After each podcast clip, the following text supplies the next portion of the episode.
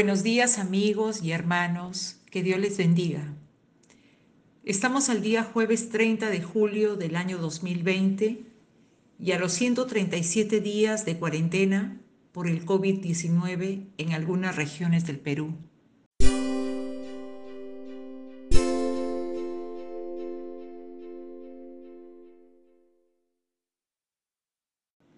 Les invito a acompañarme en esta breve reflexión sobre el texto bíblico que se encuentra en el libro de Isaías, capítulo 42, versículos del 1 al 4. Miren a mi, a mi siervo, al que yo fortalezco.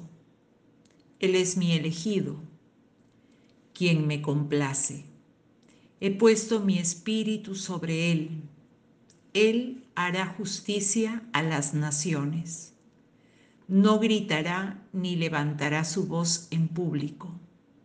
No aplastará a la caña más débil, ni apagará una vela que titila. Les hará justicia a todos los agraviados. No vacilará ni se desalentará hasta que prevalezca la justicia en toda la tierra. Aún las tierras lejanas más allá del mar esperarán instrucciones. Amén. Hasta ahí dejamos la lectura. Esta es una profecía también que la ubicamos en el libro del profeta Isaías, como hemos dicho en el capítulo 42, refiriéndose al siervo escogido del Señor. Está hablando de Jesús, el Señor.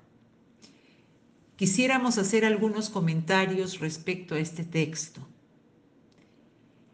refiriéndose al siervo con S mayúscula, digo yo, porque se habla de Jesús en este texto, que bien puede referirse a un esclavo. Y dice la Biblia, al que yo fortalezco, Él es mi elegido. Jesús es el supremo elegido o escogido por el Padre. Podemos decir eso de Jesús. Además, sobre Jesús, como dice la palabra, fue lleno del Espíritu Santo. Por eso es que la Biblia dice, he puesto mi espíritu sobre él él hará justicia a las naciones. Después que fue bautizado Jesús, conforme dice el Evangelio de Mateo capítulo 3, versículo 10, Él subió luego del agua y dice que los cielos le fueron abiertos y vio al Espíritu de Dios que descendía como paloma y venía sobre él. Eso dice el Evangelio respecto a este tema de que Dios puso, el Padre puso su espíritu sobre él. No hay absolutamente nadie más en la historia a quien esto podría referirse, solo de Jesús. Jesús se adapta a todas estas palabras y en este sentido, el apóstol San Pablo dijo que Jesús tomó sobre sí la naturaleza de siervo. En Filipenses capítulo 2, versículo 7, Jesús se vio a sí mismo como un siervo. Filipenses dice lo siguiente, sino que se despojó a sí mismo tomando forma de siervo, hecho semejante a los hombres. No estimando ser igual a Dios, se despojó de su gloria y tomó forma de hombre y habitó entre los hombres, Jesús el Señor. Él es el siervo por eso, el siervo por excelencia, el siervo escogido del Señor. Entonces vamos viendo cómo la escritura describe a Jesús de esta manera Estamos hablando de una profecía que se dio aproximadamente 700 años antes que Jesús estuviera llegar a la tierra.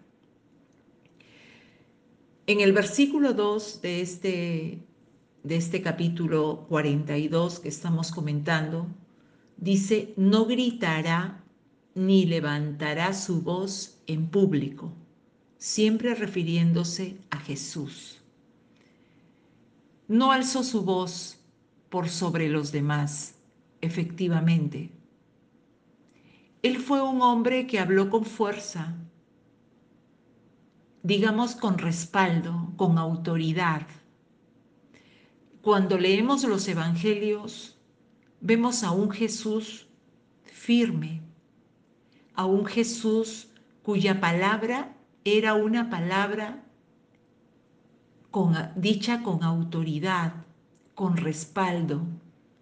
Y decimos así porque hallamos que la autoridad era una autoridad que, que le daba el que en él no se halló pecado, en que él, siendo Dios, fue obediente al plan divino, porque Jesús vino aquí a la tierra a cumplir un plan divino, como fue ir a la cruz para morir por los pecados de la humanidad.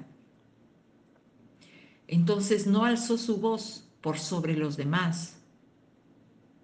Fue un hombre gentil y al mismo tiempo humilde, cuyas palabras estaban llenas de sabiduría y de verdad. No gritará, dice la Biblia, ni levantará su voz en público. Tal vez algunas de las algún acto que viene a nuestra memoria eh, acerca de Jesús en el templo cuando tira abajo las mesas de los cambistas debido a que el templo había sido hecho como un mercado donde se intercambiaban cosas. Entonces él reprende esas actividades mercantiles o comerciales que estaban realizándose al interior del templo. Sin embargo, del ministerio de Jesús, de la vida de Jesús, nosotros podemos ver a un hombre firme, que habló con fuerza, pero siempre humilde, habló con sabiduría y siempre gentil, amable. Es una de las características del Señor Jesús, del siervo escogido. El versículo 3 de este capítulo 42 nos dice que no aplastará la caña más débil ni apagará una vela que titila. Les hará justicia a todos los, a todos los agraviados.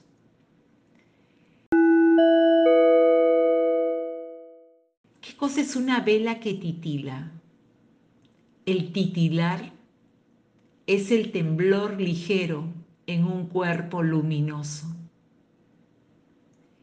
Eso es el titilar, el centellar con temblor ligero, un cuerpo luminoso. Pero Él es el siervo gentil. No es débil, pero sí gentil. Muchos han hecho burla a veces de partes de, algún texto del Evangelio, como si te golpea alguien una mejilla, pon la otra. Como que el ser gentil y el ser humilde como características del siervo de Jesús el Señor, puede hacer esto un signo de debilidad. Y esto no es así. La humildad no es debilidad. La humildad es una virtud. La gentileza no es debilidad. La gentileza es un valor, una virtud. Porque Jesús no vino para aplastar a la caña más débil, ni para apagar una vela que titila. es decir, que aquella velita que tiene un temblor ligero, como aquellas vidas que son vidas que tienen debilidad, porque no todas las personas tienen la misma fuerza, las mismas energías. Estoy hablando tanto en el ámbito espiritual, pero Jesús vino a levantar al caído, vino a fortalecer al débil, porque es el siervo gentil, que su gentileza no significa debilidad, sino fortaleza. Les hará justicia, dice la Biblia, a todos los agraviados. No vacilará, no vacilará ni se desalentará. Es maravilloso realmente cuando uno mira a Jesús, un siervo que se fortaleció en oración, porque su comisión y su misión acá en la tierra fue, fue una misión muy difícil, muy difícil, muy dura. Tuvo que soportar muchos, muchos obstáculos, situaciones que pudieron haberlo desalentado. Pero sin embargo no se cansó, no se desalentó, no dudó,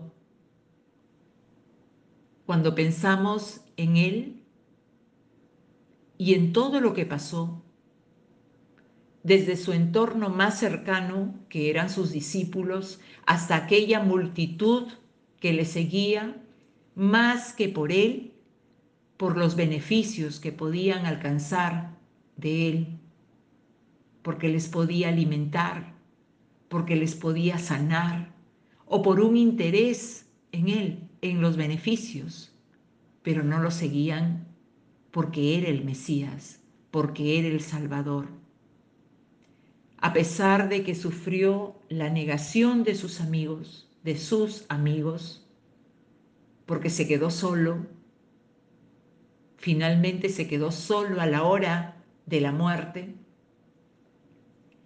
lo negaron y lo vendieron por unas monedas sin embargo, no se cansa, no vacilará ni se desalentará, dice la Biblia, hablando de Jesús, superando todo obstáculo, superando todo obstáculo. Lo tenemos en el Getsemaní orando a su Padre Celestial, orando al Padre, porque si bien es cierto, Él era Dios, también era 100% hombre y como hombre padeció y como hombre sufrió, porque tomó forma de siervo, hecho semejante a los hombres, pero en esto fortaleciéndose en la gracia y en el amor del Padre y avanzaba superando todo obstáculo hasta llegar a la cruz y morir en la cruz. Por eso es que la profecía dice, no vacilará ni se desalentará hasta que prevalezca la justicia en toda la tierra. Aún las tierras lejanas más allá del mar esperarán instrucciones. En este capítulo también nos hace referencia a Cristo y que encontramos esta referencia en Mateo capítulo 12, versículos 18 al 21, desde el 17 al 21, cuando se cumple la profecía del profeta Isaías, el texto que estamos leyendo en este momento, Isaías 42 en el Evangelio de Mateo, en el capítulo 12, versículo 17 al 21, encontramos la siguiente lectura acerca de Jesús. Este es mi siervo, a quien he escogido, mi amado, en quien estoy muy complacido. sobre él pondré mi espíritu y proclamará justicia en las naciones. No disputará ni gritará. Nadie oirá su voz en las calles. No acabará de romper la caña quebrada, ni apagará la mecha que apenas arde, hasta que haga triunfar la justicia, y en su nombre pondrán las naciones su esperanza. Amén. Qué bonito texto. Ahí en Mateo, en el Evangelio, se estaba cumpliendo la profecía que hoy nos estamos meditando, la profecía mesiánica, la profecía de Jesús que está escrita en el capítulo 42 del libro de Isaías. El modelo de un siervo gentil, el modelo de un siervo humilde, es lo que el mundo necesita. El mundo en que vivimos necesita con desesperación los atributos de Dios, que la iglesia de Cristo, que los cristianos podamos mostrar los atributos de Dios, especialmente el amor de Dios. Necesita el mundo esa es una prueba de Dios, de que somos de Dios, de que eres de Dios. En esto se mostrará que, que somos, que eres, o que, o que la iglesia o que la persona es de Dios. En el amor, que es un atributo de Dios. Además de mostrar nuestra sensibilidad por el Espíritu a las personas que nos rodean. Los atributos de Dios los tenemos y, y sabemos cuáles son, entre otros, la santidad, el amor, la misericordia, la justicia, la verdad. Y eso es lo que el mundo necesita. La gente que nos rodea, nuestra familia, necesita de nosotros que conocemos el Evangelio, que conocemos a Jesús, necesitamos dar, reflejar a través de nuestro comportamiento, de nuestra conducta, esos atributos de Dios, esos atributos divinos. No es fácil, no es fácil, pero tenemos al Espíritu Santo, ese Espíritu que fortaleció a Jesús, el Señor, al siervo humilde, es ese mismo Espíritu que hoy el Señor ha derramado en nuestros corazones y a través de el Espíritu Santo, de Dios, Espíritu Santo habitando en nosotros, podemos avanzar hacia esa realidad. El siervo es mucho más que eso. Es un ejemplo para nosotros en el modelo que nos ha dejado el Señor Jesús y que hasta ahora Él nos sirve. Porque Jesús, dice la Biblia, ora por sus discípulos e intercede ante el Padre por sus discípulos, por los suyos, por los que le dio el Señor, el Padre. La intercesión que hace Jesús es hasta ahora, así dice la Biblia. A través de su Espíritu Santo, Dios guía al creyente, fortalece al creyente para que pueda avanzar en este objetivo, para alcanzar esa imagen, la imagen del siervo amable, del siervo humilde. Jesús es el siervo amable y somos llamados a seguirlo, a seguir su humildad, a seguir su ejemplo, sin desanimarnos, sin desanimarnos, sin desalentarnos. Él no se desalentó. Él oró a Dios, al Padre, y fue fortalecido por el Padre, y fue animado por el Padre. Y ahí estaba en el Getsemaní, en el huerto de Getsemaní, cuando ya, era, ya venía su hora, ya llegaba la hora de su muerte. Él oraba y se fortalecía a través de la oración y le pedía al Padre, porque llegaba la hora en que tenía que entregar su vida. Igualmente nosotros debemos seguir su ejemplo sin desalentarnos, sin desanimarnos, en nuestra tarea también de ayudar a las personas que lo necesitan. Hoy tenemos esa gran comisión de ir por todo el mundo y predicar el Evangelio de nuestro Señor Jesucristo y hacer discípulos. Es el mandato y la gran comisión para la iglesia de Cristo, para todo el creyente, para todo creyente, es el mandato. Sigamos el modelo de Jesús, el siervo gentil, el siervo amable. Sigamos su humildad. No estamos solos, tenemos al Espíritu Santo y Él es nuestro ayudador. Le damos gracias a Dios por su palabra y que su Espíritu Santo nos ayude a todos. En el nombre de Jesús. Amén. Que tengan un excelente día.